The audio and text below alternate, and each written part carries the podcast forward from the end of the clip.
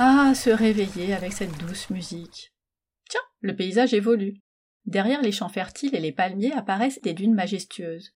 Quelques pêcheurs naviguent sur leurs bateaux non loin des villages traditionnels qui jalonnent les rives. Avec ses quelques 6650 km de long, le Nil est le plus long fleuve du monde. Il prend sa source dans les montagnes de l'est de l'Afrique, à plus de 4000 mètres d'altitude, et se jette dans la Méditerranée. En 500 avant Jésus-Christ, Hérodote disait que ce pays était un don du Nil. Et en effet, les inondations annuelles ont été vitales pour l'essor de l'Égypte pharaonique. Au programme aujourd'hui, le temple de Komombo. Ouh là on n'est pas tout seul par ici. Mais d'où viennent tous ces gens? En fait, plusieurs gros bateaux sont arrivés avant nous. Donc, la technique, c'est d'écouter notre guide nous plonger dans l'histoire des dieux Sobek, le dieu crocodile, et Horus, le dieu faucon, puis de refaire un tour pour prendre des photos tranquillement sans personne. Comme ça, on est attentif, on répond aux questions, et ça y est, est content. Juste à côté se trouve un tout petit musée du crocodile où on peut voir de nombreuses momies de cet animal sacré. Pas de bus ou de marche pour nous rendre à notre prochaine étape, mais un taxi collectif. Direction le marché aux animaux. J'appréhendais un peu, mais heureusement, la matinée est bien avancée et il n'en reste plus beaucoup. Beaucoup plus intéressant, pour moi, le marché aux fruits et légumes à quelques minutes de taxi de là. Les paysans vendent leur production à même le sol, sur des tables ou à l'arrière de leurs véhicules, et les femmes font leurs achats. Les tuk-tuk, comme en Asie, sont partout, même au cœur du marché, ça klaxonne beaucoup et il vaut mieux ne pas faire un pas en arrière sans regarder. Des enfants nous accostent pour être pris en photo, sans contrepartie, et des adultes parfois aussi. Après le déjeuner en navigation, nouvel arrêt baignade. Personne ne se fait prier, même moi qui ai eu du mal avec le côté vivifiant, j'arrive à nager. Les garçons ont récupéré le ballon et cette fois ce sont des ados égyptiens qui viennent jouer avec eux. Un peu plus tard, l'assistant cuisinier vient chercher le 13 ans pour participer à un match de foot sur le sable. Autant vous dire qu'il y est allé en courant. Après quelques passes, on repart en balade et en cours de botanique. Sayed nous montre les manguiers, figuiers, goyaviers. Ah, dommage que ce soit pas la saison pour les manger.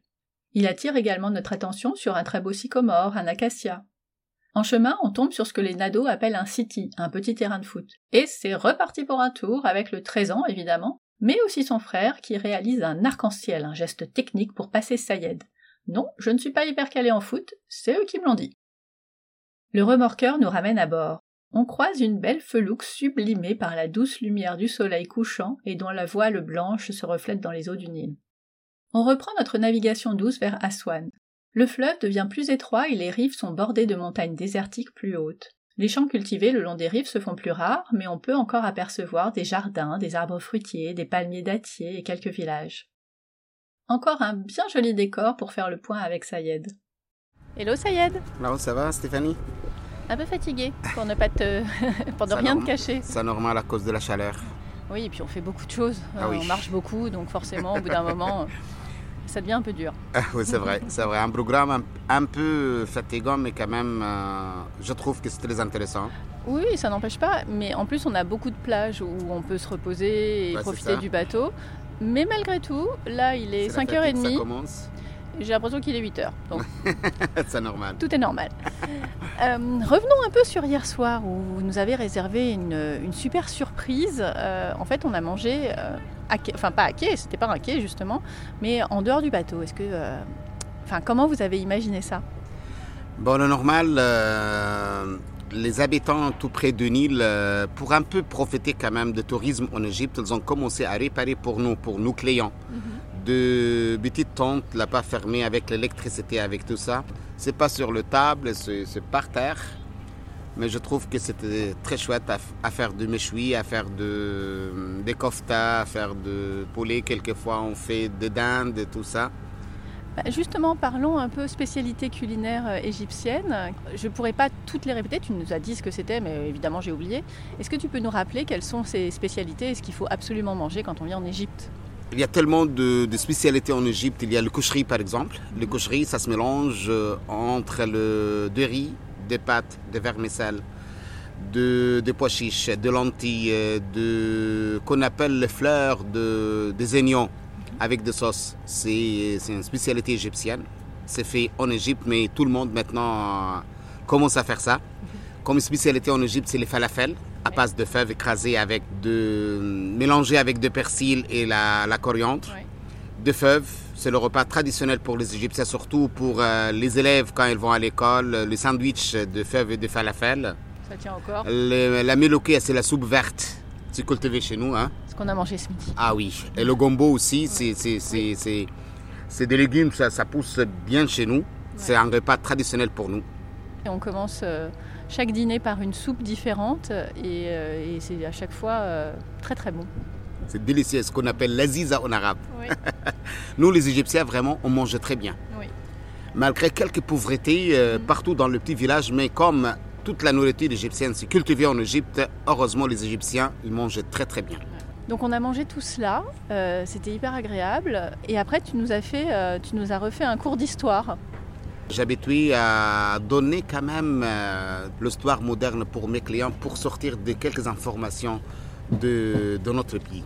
Oui, et en fait tu nous as fait un, un- un cours d'histoire de l'Égypte ancienne à l'Égypte d'aujourd'hui, donc avec euh, les- toutes les dynasties qui se sont su- succédées, pardon, et mais aussi euh, les présidents euh, jusqu'à Président, euh, la vie quotidienne, le mariage, la santé, la surface d'Égypte, l'économie égyptienne, tout. Hein. Oui, d'ailleurs, ça a duré jusqu'à 4h du matin. Je déconne. Et on a aussi appris un truc que tu m'avais pas dit. Que ta femme est égyptologue. Ah oui, ah oui, c'est en plus. C'est-à-dire que si il manquait encore un truc, bah voilà. Ça y est, là, c'est la passion totale jusqu'au bout. C'est vrai. Malgré euh, mes enfants, donc, ne sont pas comme nous. Oui, bah. L'une, c'est pharmacienne, l'autre, c'est vétérinaire. Et c'est très bien aussi. Alhamdulillah, oui, ils travaillent bien. Alhamdulillah. C'est important. Ouais. On a parlé de l'équipage. Euh, Est-ce que tu peux nous, euh, nous rappeler combien de personnes sont avec nous sur ce bateau Ce sont 10 personnes. Hyper Il y a- discrète. Il y, a, il y a- il y a trois filoukiers qu'on appelle filoukiers. Le Rayes, Mhm. deux assistants pour lui. Il y a dans la cuisine deux personnes, Mhm. le chef cuisinier et son assistant. Et les, dons, les deux pour le ménage, pour euh, réparer les tables, pour tout ça, ce sont deux personnes. Et encore euh, trois personnes dans le bateau à moteur. Sont dix en tout. Et euh, on- ils sont d'une discrétion euh, incroyable et en même temps hyper présents et toujours là pour nous. C'est vrai, c'est vrai. C'est pour cela que je le garde tout le temps. C'est toujours les mêmes chaque semaine. La majorité, c'est toujours le même. Et ben du coup, on va enchaîner avec notre journée. Euh, ce matin, on a commencé par Komombo. Pourquoi celui-là, il faut, il faut pas le louper non plus? C'est un temple unique en Égypte. Tout d'abord, c'est le normal. Un temple, c'est fait pour un dieu, un seul dieu, ou bien une triade privée de la ville, sauf ce temple. Dans toute l'Égypte, n'existe euh, n'existe que ce temple à- double divinité. C'est un temple, on peut dire deux temples en même temps. Ouais. Deux axes. Un axe pour le dieu Horus le médecin, un axe pour le dieu Sobek le crocodile. C'est vraiment unique, malgré c'est en ruine maintenant.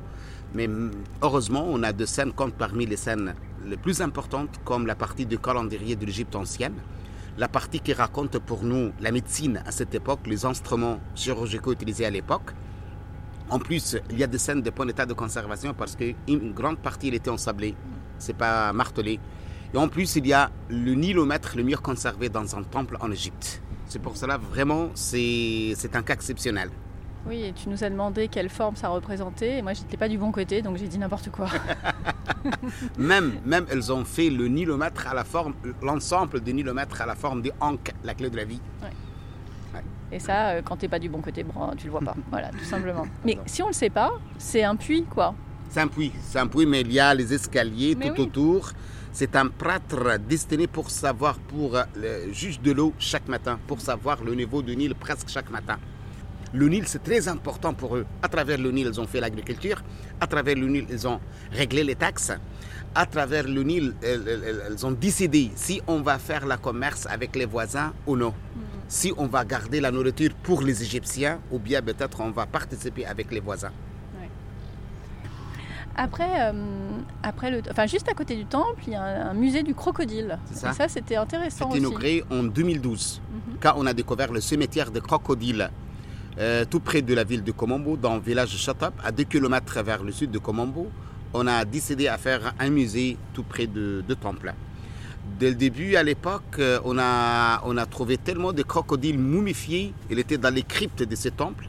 C'est-à-dire, déjà, il y avait trois crocodiles momifiés qui étaient exposés à l'intérieur du temple, dans la chapelle de Dessator. Mais quand on a découvert le cimetière de crocodiles, ils ont décidé à faire euh, le musée des crocodiles pour ramener les statues qui représentent Sobek, les, les crocodiles momifiés, tout ça. Oui, c'est assez impressionnant d'ailleurs. Oui, c'est vrai, c'est vrai, c'est vrai. Ça prend pas grand, enfin, ça prend 10 minutes si vraiment on s'y attarde, mais euh, on s'attend. C'est bien exposer les pièces là-dedans aussi. Oui, on s'attendait pas à le voir. Ouais, c'est vrai. Après, on a pris un transport en commun pour. Qu'on euh, appelle, qu'on appelle taxi collectif. Oui, ça c'est bien collectif. Oui. Donc c'est pour cela donc euh, pour mes clients, il faut voir tous les moyens de transport chez nous. Oui. Mais c'est toi qui avais la meilleure place, mais la plus dangereuse aussi. c'est normal pour garder mes clients. oui. Nous, on est. Alors, pour expliquer, on était. C'est un. C'est quoi Un pick-up euh, couvert.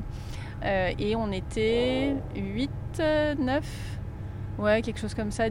Oui, c'est ça. Euh, non, 10 même, mais deux à l'avant et toi euh, sur le marchepied à l'arrière.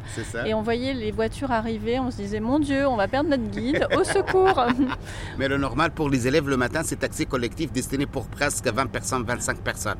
Au même endroit Au même endroit. Ah, oui, oui c'est des enfants, ils sont plus petits. Oui, c'est ça, oui. et, euh, et d'ailleurs, on voit les enfants qui montent sur les voitures en train de rouler aussi. Ça, oui. Ouais, ça, ça fait peur un peu quand même. Ouais, ouais. Bon, et on est allé euh, au marché aux animaux. Qui t'aime pas Non. non, mais on est allé à la fin. Alors je ne sais pas si tu l'as fait exprès, mais heureusement pour moi, franchement, qu'on n'y est pas allé plus tôt, parce que j'aurais eu du mal. Vraiment, euh, c'était une visite très intéressante pour moi. Mhm. C'est le marché le plus grand dans la partie de la Haute-Égypte. Tout d'abord, c'est un grand marché dans la ville de Daraou. Daraou, c'est une grande ville habitée par presque 180 000 habitants. Euh, alors, il y a le marché des bestions, il y a le marché de dromadaires. Tous les samedis et tout le, dimanche, il y a le marché de, dromadaires dans le même endroit.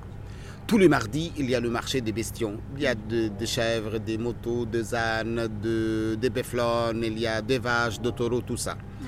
Euh, normalement, il y a des commerçants qui viennent acheter et vendre de, des sens de presque 425 km au nord de l'Oxor a tellement centaines de gros camions qui viennent charger avec des animaux ou bien ils achètent de ces souks de Darao.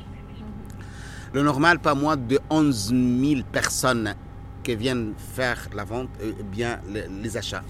J'ose même pas imaginer 11 000 personnes à cet endroit. Difficilement à marcher le matin. C'est à marcher l'hiver, c'est ouvre 5 heures de matin jusqu'à 15 heures. L'été, c'est presque la même chose, 4h30 ou bien 5h de matin jusqu'à presque 10-11h. À cause de la chaleur, ah, on rentre euh, vite fait. Hein. Mais c'est la commerce pour les habitants ici. C'est un vrai commerce vraiment. oui, c'est comme ça. Ah oui, c'est comme ça. J'ai préféré celui d'après euh, pour euh, les légumes et les fruits. C'est la même chose. C'est vraiment à Dara ou tous les mardis aussi. Au centre-ville, toujours, il y a à peu près aussi 1500 vendeurs viennent vendre leurs produits. Ce sont les paysans qui vendent leurs produits sans intermédiaire, sans les, commerçants. Mhm. C'est pour cela le produit, c'est tout le mardi, c'est beaucoup moins cher par rapport aux autres jours de la semaine. C'est pour cela qu'il y a des acheteurs de toutes les villes voisines, quand même, de Comombo, d'Aswan. Même, il y a quelques gens qui viennent de l'Oxor pour acheter la nourriture presque pour une semaine le fruit, des légumes, des vêtements, des chaussures, de tout, c'est beaucoup, beaucoup moins cher. Vous avez vu déjà le vendeur par terre, mm. ce c'est pas le normal, c'est toujours tout le mardi. Normalement, il y a les magasins ouverts tous les jours, mais ça coûte cher. Concernant les paysans qui viennent vendre leurs produits, c'est beaucoup moins cher. C'est comme dans le village qu'on avait visité hier matin, où là c'était le samedi. Il y a un endroit, c'est le samedi, il y a un endroit pour le marché. Ouais, c'est le marché qu'on appelle le marché péplique. Et je me demandais si les prix étaient quasiment toujours les mêmes, puisqu'ils vendent beaucoup la même chose. Euh. Quelques vendeurs baissaient encore le, le, prix, surtout à la fin de la journée. Eh à la fin de la journée, pour ne pas perdre ces, produits, pour ne pas rentrer chez lui avec euh, des légumes fruits ça se vend beaucoup moins cher. C'est pour cela qu'il y a quelques gens qui viennent acheter à la fin. Oui, ah oui c'est pareil euh, partout en fait. Il y avait une sacrée ambiance cet après-midi à l'endroit où on s'est euh, où on s'est arrêté. Euh, c'était foot endiablé dans l'eau, pas, pas, dans l'eau. C'était vraiment chouette comme endroit. C'est une île, l'île Arbiab. Ouais, c'était chouette. Et après, on a, on a visité un autre village. Ouais, ça qu'on appelle le village Arbiab. Pour moi, ça, c'est le paradis vraiment surtout pendant la journée d'irrigation. Déjà, dans ce village, il y, a, il y avait pas moins de 25 norias. La noria, c'était une manière d'irrigation qui date de l'époque pharaonique, qui tirait avec les ânes ou bien par les, vaches. Mhm. Mais malheureusement, presque, on a perdu complètement cette manière. Il y a les petites pompes partout maintenant. Quand il y a la journée d'irrigation, à trouver des activités partout dans les champs. Les gens qui viennent euh, arroser leurs leur champs. Oui, là, on les a pas beaucoup vus hein, ce soir. Ils n'étaient pas trop dans les non, rues. C'est trop tôt le matin. C'est trop tôt le matin. Les gens viennent travailler, viennent ramener les, les aussi pour manger librement dans les champs. Et au coucher de soleil, toujours, ou bien peut-être avant le coucher de soleil, ils rentrent chez, chez eux. C'est un trop petit village habité par presque 3000 habitants. Bah, ils étaient, tous cachés. Ah oui, oui la majorité. Mais quand même, il y a des écoles, il y a un hôpital, comme on a vu, il y a les, pharmacies, il y a tout, tous les services, même dans le petit village comme ça. Bah, d'ailleurs, en parlant d'école, euh, quel est le système scolaire euh, ici en Égypte? Presque, presque pareil comme en France. Euh, on a, c'est obligatoire tout d'abord, de 6 ans jusqu'à 16 ans. C'est mhm. pour cela qu'il y a des écoles partout, même dans le petit village. Euh, le nombre total des écoles en Égypte euh, de, de, dernier bilan de 2010 sont 39 000 écoles. Ah oui Ah oui. Alors, euh, il y a 6 ans à l'école primaire, 3 ans au collège, 3 mhm. ans au lycée et l'université qui se trouve partout maintenant. Si les gens n'aiment pas continuer vers l'université, après le collège, ils peuvent passer par les écoles qu'on appelle un diplôme. Soit un diplôme agricole pour 3 ans, mhm. un diplôme industriel ou bien un diplôme de la commerce. C'est euh, bah, comme chez nous en fait. Pareil, c'est le même euh, système. Y en a, on a plus de choix, je pense. Mais, l'an scolaire chez nous, peut-être, c'est pas comme en France. Ça commence fin septembre jusqu'à fin mai. Ah à cause de la chaleur. Mais oui, évidemment. ah, oui. Mais il y a beaucoup moins de vacances entre les deux, j'imagine. Euh, c'est la vacance de mi-année, c'est 15 jours. même bon, dans les fêtes nationales et les fêtes religieuses, il y a tellement de vacances. Il y a les vacances pour les fêtes musulmanes et les chrétiennes aussi. Tout le monde, comme son mix dans bah toutes les écoles, elles prennent toujours les, jours fériés. Les musulmans prennent le jour férié des chrétiens et les chrétiens, par contre, c'est la même chose. Et une journée d'école commence à quelle heure? Euh, Ça dépend. Ça dépend une école pour un seul groupe ou bien une école avec deux groupes. La majorité des écoles, ça, euh, fonctionne toute la journée comme c'est obligatoire, les écoles, malheureusement, c'est pas assez pour tout le monde. C'est pour cela, les élèves qui passent le premier semestre le matin viennent deuxième semestre l'après-midi. Ça veut dire, euh, premier euh, semestre, les élèves, elles vont le matin à 7, à 7 heures de maths jusqu'à midi. Après ça, midi 30 jusqu'à 17 euh, heures, le deuxième groupe. Mais c'est pas le même prof, c'est pas les mêmes élèves. Ah oui, l'après-midi, ça doit être dur quand même. Hein. L'hiver, non. C'est très agréable très très agréable. Hmm.